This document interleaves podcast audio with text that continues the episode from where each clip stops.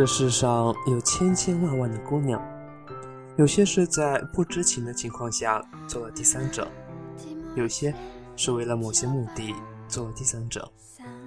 S 是前者，他觉得他只是在坚持他的爱情。S 是我之前的一个同事，平时其实没有多少的交集，直到在一次为辞职的同事践行的酒局上，他才给我吐了一回心声。那天嗨到最后，他也喝的有点多，后续大家都去 K 歌了，S 却在洗手间里狂吐，我正巧碰见。看见他那样子，确实让人不放心，于是就自告奋勇地留下来送他回家。S 对着马桶吐了足足十分钟的样子，忽然不吐了，抱着马桶哭了起来。说实话，我有点被惊到，因为 S 在我们部门算是年龄比较大的一个，在公司他几乎都很少说话。也就很少有人跟他走得特别近，大部分的时候他都是独来独往，很少笑。我们只知道他一直独生，其他的一无所知。而在那一刻，我很难想象眼前的 S 是有多大的痛苦，让这个平时一举一动都分外矜持的三十岁未婚女人。能哭到火锅店的马桶上。后来，在服务员的帮助下，好歹把他拖上了出租车。看得出来，他并不是真的醉了，而是那一刻痛得太汹涌。他从精致的香奈儿包包里掏出钥匙，开了门。S 的公寓很大，很整洁，一如他平时在我们心中的印象。我把他扶到沙发上躺下，想起身去给他倒杯热水，他拉住了我的手，陪我聊聊吧。他说，像是在哀求。这个孤独的女人拿起茶几上的一个相框，对着里面的一对男女讲起了她的故事。照片里那个笑颜如花的女人就是 S。S 和他的神秘先生。六年前就在一起了，他俩一见如故，情色相合。他懂她的灵魂，他爱他的温柔。他们在一起做了很多情侣做过的以及没有做过的事情。他带她去旅行，给她拍了满满一墙的相片，甚至送了她一套公寓。这就是他们爱的小窝。可是他很少在公寓里过夜，因为他有他的家庭。S 是和他在一起之后才知道他有家庭的。他也想过放手，想要过结束，可他挽留他。他告诉他，他并不爱他的太太，他爱的是他，他才是他心里最重要的人。他会找机会和太太离婚的。如果说不被爱的那一方才是第三者的话，S 的爱有什么错呢？是啊，爱没有错，可是爱也要建立在道德基础之上，才能被祝福和认可。这个道理，S 用了四年的时间才明白。因为四年后，他和他的太太有了他们的小孩。知道这个消息的时候，S。近乎疯狂。作为一个女人，她更懂一个孩子和一个家庭的纽带关系。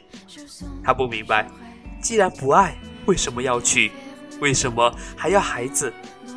既然爱的是他，却又为何迟迟的没有给他一个交代？说到底，他爱的还是他自己。因为孩子降临，S 真正意识到了自己才是那个局外人。然而，等他意识到这一切的时候，他的青春已经溜走了。不甘心滋生了恨，恨又培养了痛苦。S 说：“他曾经有过各种方法去逼迫他，他喝酒、自残、生气时砸东西。刚开始他还会紧张，一个电话就会立马的奔过来安抚他。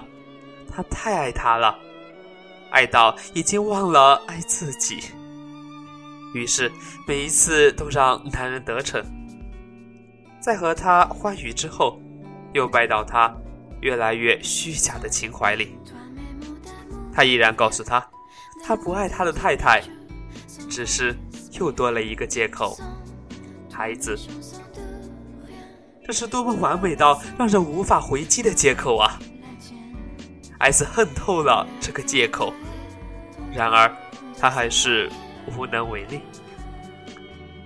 后来，艾斯闹得多了，他也就麻木了。我问艾斯，为什么不离开他？艾斯说：“这是他耗了整个青春去爱的男人，所有关于爱的想象都是由他完成的。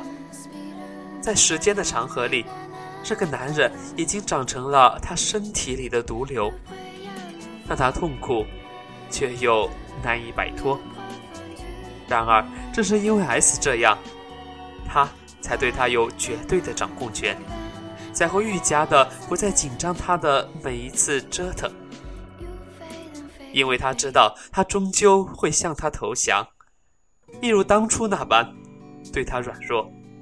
他就喜欢他的温柔，他的软弱，让他有奴一般的征服感，以及不用担心宠物会走丢的安全感。由我说起 S，自然是听不进去的。他依然一面哭一面说：“就这样，拉扯到了半夜，在沙发上沉沉的睡去。”我没有睡，我盯着那个相框看了很久。那个男生的眼眉多么熟悉啊！艾斯怎么傻到相信一个比他大了十多岁的男人，独独只爱过他一个女人？或许他也是爱过的吧，不然也不会牵扯不断七年。这其中除了欲的需求，也多少还是有情的依赖。只是。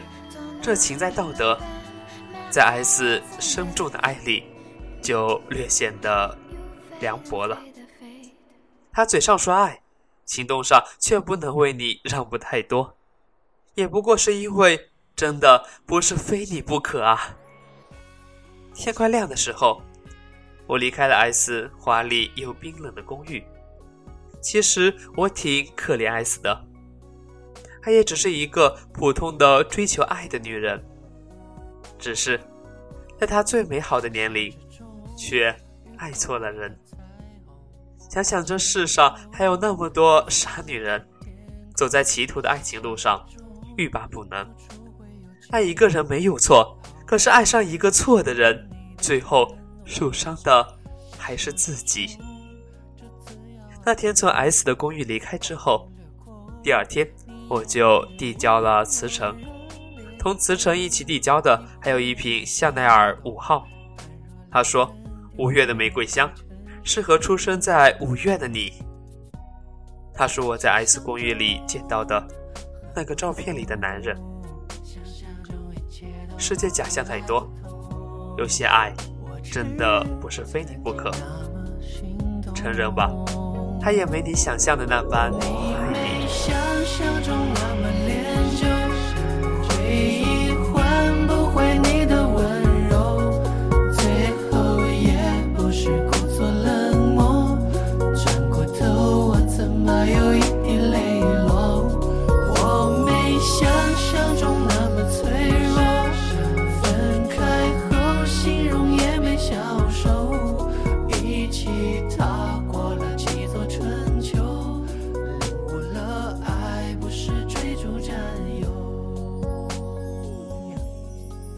春白日梦，我是玉子，感谢有你。